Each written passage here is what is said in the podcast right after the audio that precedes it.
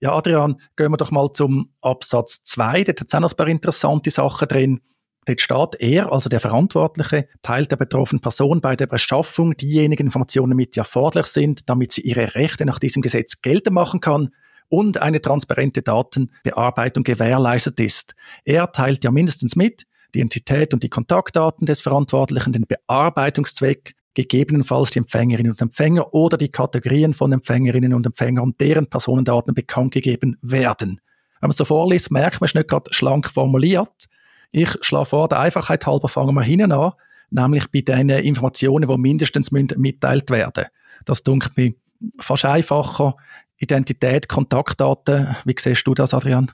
Ja, wir haben das natürlich, jetzt eben bei vielen KMUs, haben wir uns auch praktisch beschränkt auf die drei Beispiele, die du jetzt gesagt hast, was Gesetz vorgesehen zusammen mit, mit den Auslandsdaten bekannt gab. Identität und Kontaktdaten ist nicht zu unterschätzen, finde ich, oder? Weil äh, Identität definiert, wer der verantwortlich ist.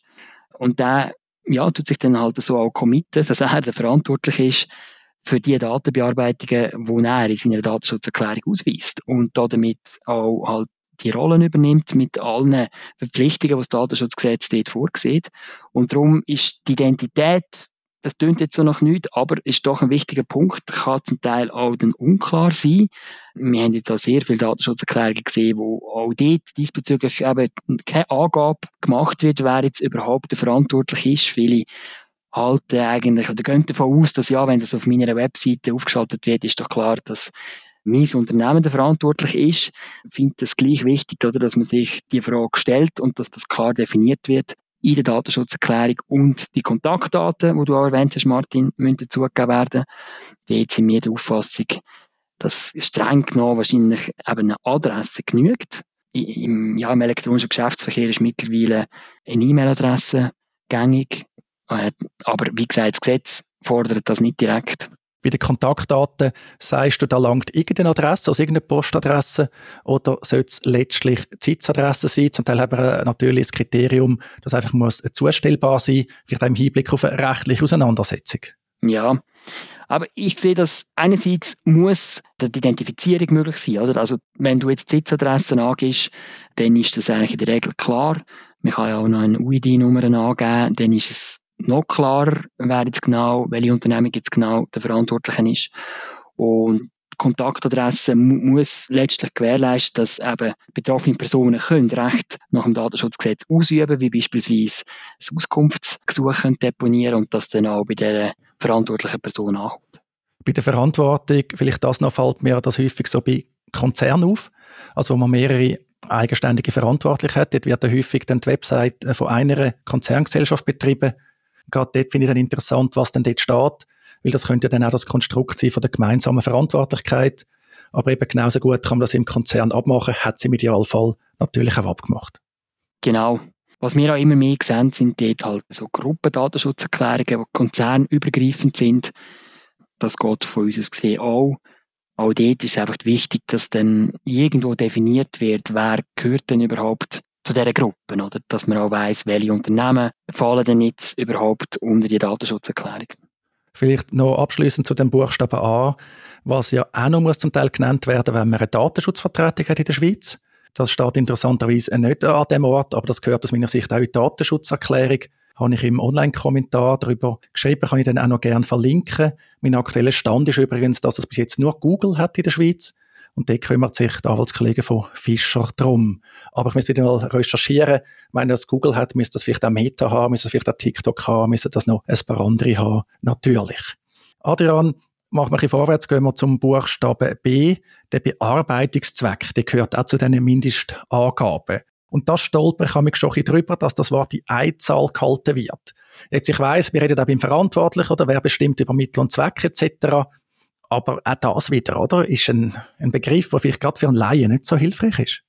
Ja, eigentlich für mich ist eine ganz zentrale Information, oder? Und, und wie gesagt, wir sind dort der Auffassung, dass ein Unternehmen eigentlich sich muss die Frage stellen, wenn sie Datenschutzerklärung macht, ja, für welchen Zweck werde ich die Personendaten, die ich beschaffe, bearbeiten? Und die Bearbeitungszweck aus unserer Sicht müssen in dem Sinne umfassend in der Datenschutzerklärung dargelegt werden.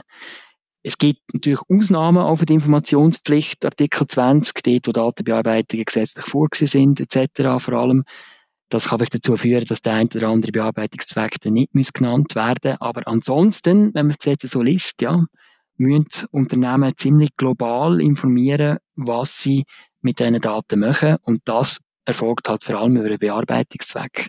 Und ist von dem her eben eine wichtige, wichtige Information und führt dann letztlich auch dazu, dass die Datenschutzerklärungen sehr umfangreich werden. Interessanterweise ist feststellbar, dass Datenschutzerklärungen von Schweizer Unternehmen jetzt unter dem neuen Datenschutzgesetz diesbezüglich anders formuliert sind als DSGVO-Datenschutzerklärungen.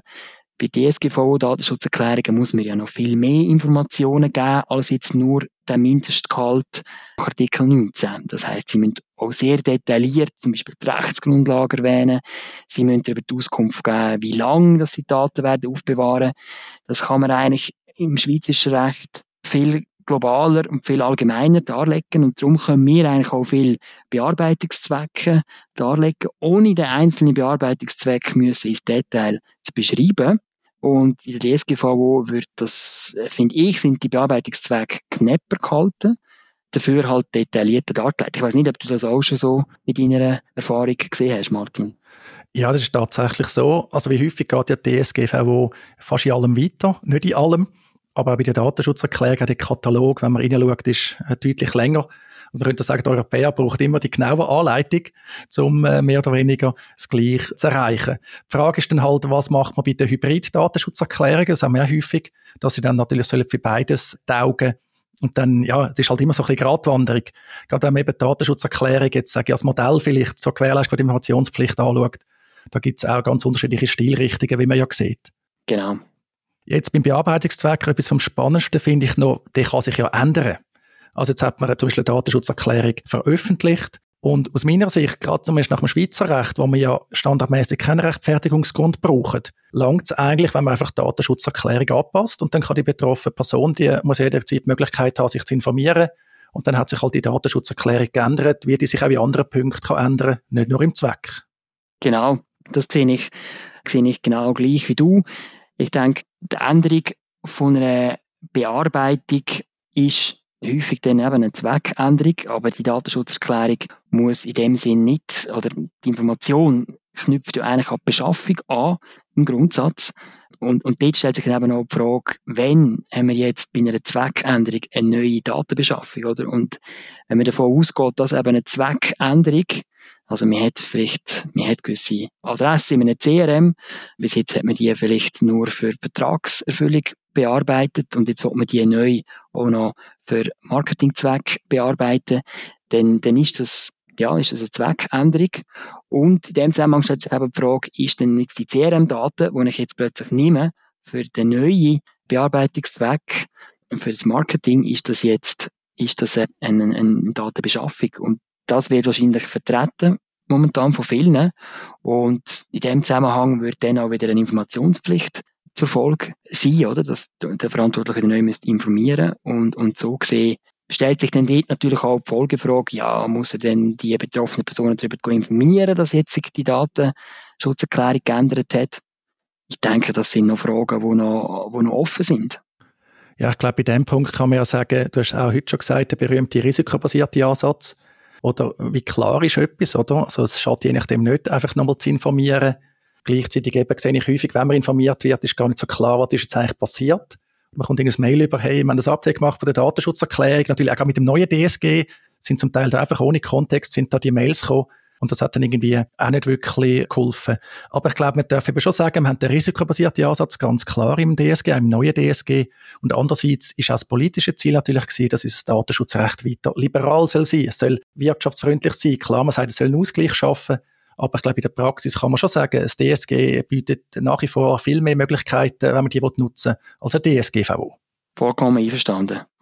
Ja, Adrian, wir haben jetzt schon ausführlich darüber geredet. Ich schlage vor, wir nehmen einfach nur den Buchstaben C heute mit. Und dann können wir dann da mal für heute, denke ich, Schluss machen. Deine Zeit als Anwalt ist auch wertvoll, das weiß man selber als Anwalt. Von dem her schlage ich vor, Buchstaben C, da geht es um Empfängerinnen und Empfänger oder Kategorien. Und dort hat es so wie zwei Sachen. Es steht gegebenenfalls Also was für eine Gegebenheit ist da gemeint? Man könnte das auch noch einfließen, ist das optional, die Empfänger zu nennen? Oder dann auch noch die Diskussion, ja, muss ich Einzelempfänger nennen oder die Kategorien? Das ist ja auch noch so ein bisschen eine spannende Frage, die zum Teil heiß äh, diskutiert wird. Was ich vielleicht schon vorwegnehmen kann, ist, Empfänger ist wirklich breit gemeint. Also Empfänger sind zum Beispiel nicht nur Dritte, sondern können auch Auftragsbearbeiter sein. Genau.